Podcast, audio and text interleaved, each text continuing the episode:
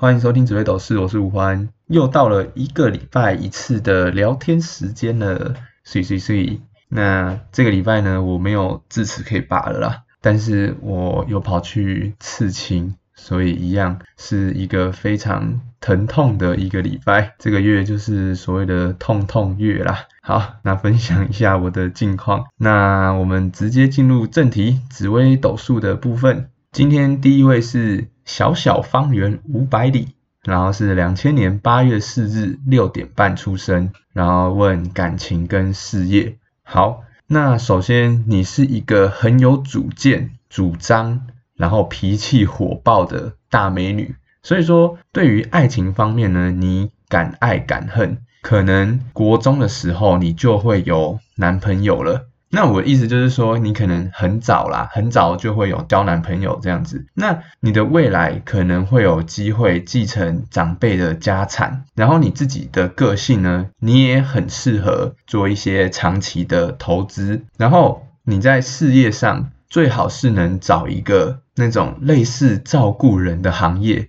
医者父母心嘛。那例如说长照中心啊、护理师这一类的，你其实都还蛮适合的。那你自己在外面的时候要注意一下，你有时候在表达你的想法或是你的意见的时候，可能要就是做一点修饰啦，不要一次给人家太大的压力。那事业的方面呢？你在二十五到三十四岁，因为你现在是二十三嘛，那你准备要跨入下一个大运了，所以你在二十五到三十四岁呢，会有很多的。选择，那你的工作方面也会让你做得顺风顺水。那如果说有男性的长辈要给你意见的话，你不妨姑且听之，可能会有一些意想不到的收获。OK，那下面一位是 Y Queen 零三二六，然后是七十四年三月二十六日早上五点出生，然后直接问说，想问灵魂伴侣的恋爱什么时候来临？OK。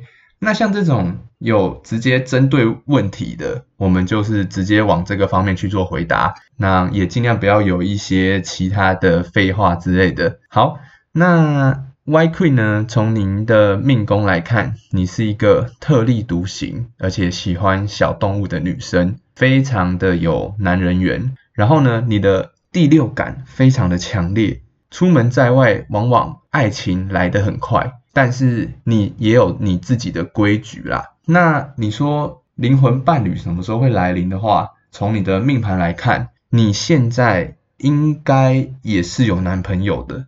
但是在虎年啊，这个男朋友如果不是你心目中的 Mr. Right 的话，那你可能下一次要等到猴年的时候才有机会再遇见哦。好，那。今天的紫微斗数就先到这边，不知道大家听起来会不会说有点太短了？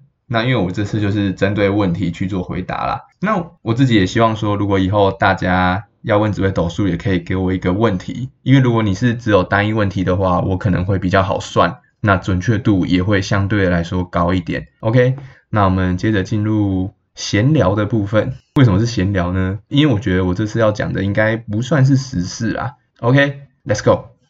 那因为日前呢，因为我朋友要去当兵的关系，所以我们就约几个朋友出去吃饭嘛，然后这样子。那我当然就是，哎，朋友约出来了，顺便推广一下我的频道，那就很像那种做保险这样啊，顺便推一下推一下。那前几天呢，我其中一个朋友就告诉我说，他把我前面的一到五集全部都刷了一遍，听了真的是超感动的。那他听完之后也给了我一些他的想法啦。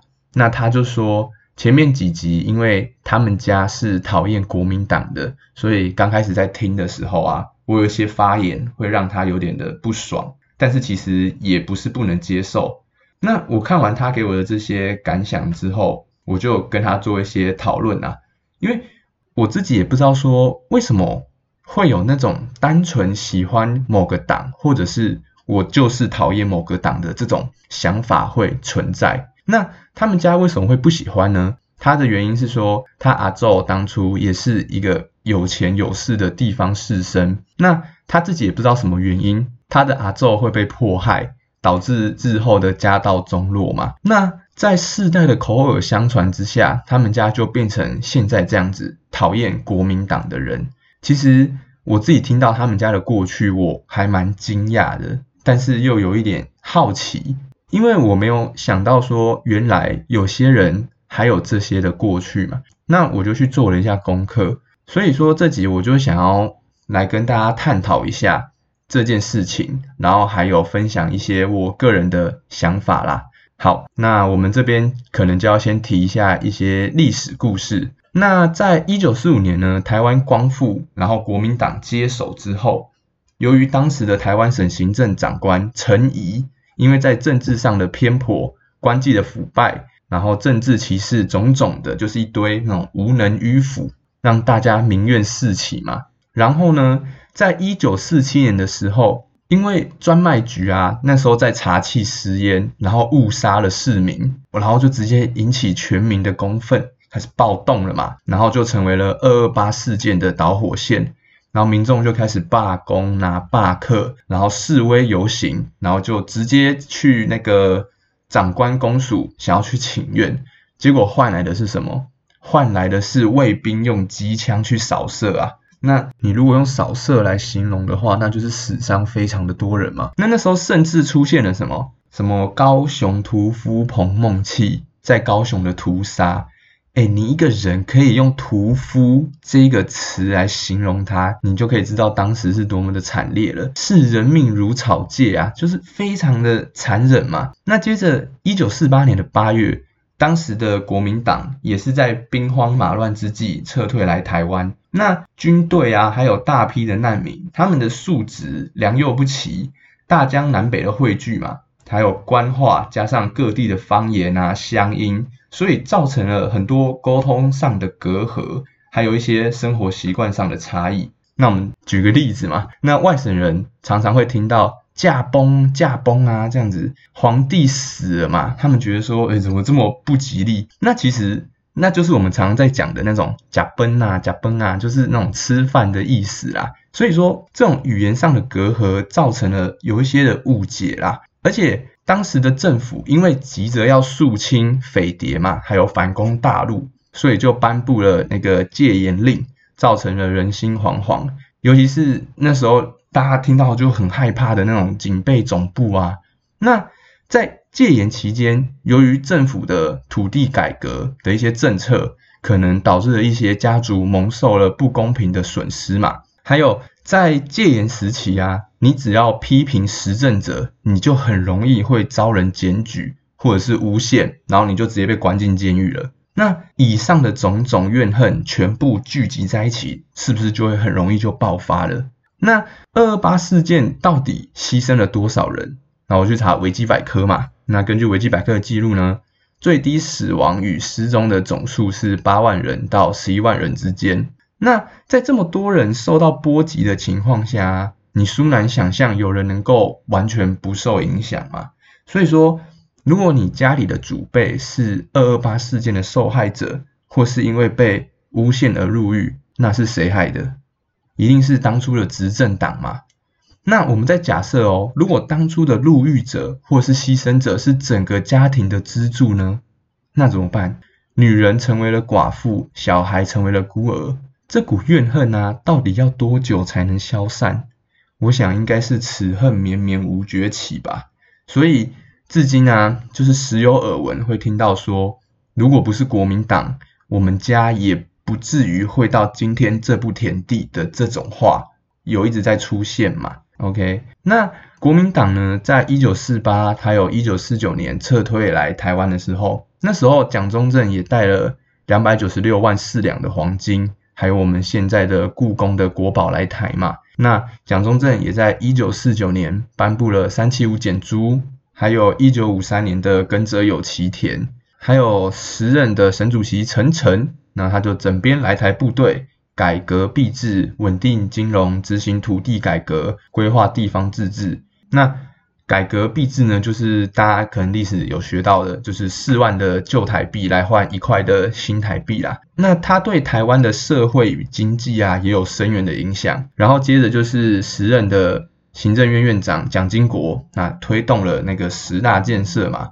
其中最有名的就是中山高速公路。那那个高速公路呢，还曾经被陈水扁批评为这是为有钱人而造的路，因为当时没有这么多人有车。但是你现在有办法想象吗？如果现在没有中山高速公路的话，会是怎样的情景？所以说，如今看来啊，蒋经国是不是才是真的是高瞻远瞩的人呢？那以上其实都是时代的眼泪啦，很多事情也都事过境迁了，我们何不放下过去，一起为台湾打拼呢？你选举就是选贤与能，行政团队就交给专业的来，就像我们现在就是律师当道嘛，你的内政部长是律师，经济部长也是律师，国安会秘书长呢也是律师，而且他跟经济部长还是夫妻，那这个律师团会不会太专业了一点？所以说，那种让专业的人来带领我们更加的昌盛与繁荣，不是更好吗？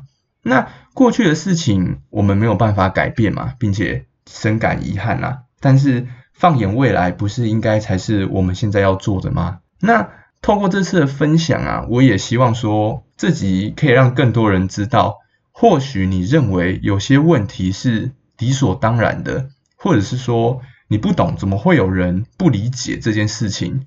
但是这些问题的背后啊，对不同的人来说，可能都有不一样的故事。所以，与其你一直坚持着自己的想法，那你不如多多去做沟通，或许你会有不一样的发现，或是有不一样的发展。好，那我们接着进入留言的部分。第一位呢，就是给我一个一星，然后说不好听，然后一二三四。好，反正好好几个生气的表情跟道赞啦。那其实这种留言我也不知道要怎么去回复，因为你说不好听，你是说声音不好听吗？还是某个环节你觉得不好听？因为你不给我一些比较明确的一个方向，我也没办法去跟你做回答啦。那如果你只是单纯讨厌我的话，我还是要跟你说一声谢谢，毕竟你也帮我留了一个留言，然后又帮我听了一次我的频道嘛。好，那就是谢谢你啦。那如果说你有其他的想法，嗯，你可以打字打的比较清楚一点，不然你这样子的话，我觉得有点像是小朋友在闹脾气这样子。因为我不是说不能接受批评，但是拜托要有一点建设性，这样会比较好啦。好，那下面一位晶晶日日。他说赞赞赞加一千，哇哇哇！回到我的留言太赞了，继续支持。上次帮我看的结果说我很会说话，朋友家人都说没有呢，是有潜力还没开发吗？但说身材不能太瘦会没福气，我开心接下喽，括号狂吃，括号能再算一下什么时候会有钱吗？哈哈，感恩。然后是他的紫微斗数，好，非常感谢晶晶日日就是姐姐的回来留言啊。谢谢你们有在呃继续收听我的频道，然后也有继续回来给我做一些回馈，我也是非常的感动。那这边就先做一下回答啦。第一就是可能姐姐您对我的讲的话有一些误解，因为呃我上次不是说您天生就有舌灿莲花，或者是拥有三寸不烂之舌，我的意思是说您可能会比较适合一些。变动快速的工作，然后你可以依你的口语去得财，并不是说天生的这种很会讲话的方式，这样可能这边有所误解。那什么时候开始有钱呢？我告诉你，你现在就开始要有钱了，因为我刚在看了一下你的命盘嘛，你目前就是要开始准备进入四十三到五十二岁的大运了。那你这十年来会越来越好，越来越好。然后比较重要的是，如果是有办法改变啊，或者是有一些选择决定的话，你千万不要一成不变，那你的钱就会滚滚而来喽。OK，好，谢谢你的回复。那我们下面一位是阿姆太郎，他说乱治需要重点治，然后不赞成废除死刑，希望台湾治安可以越来越好。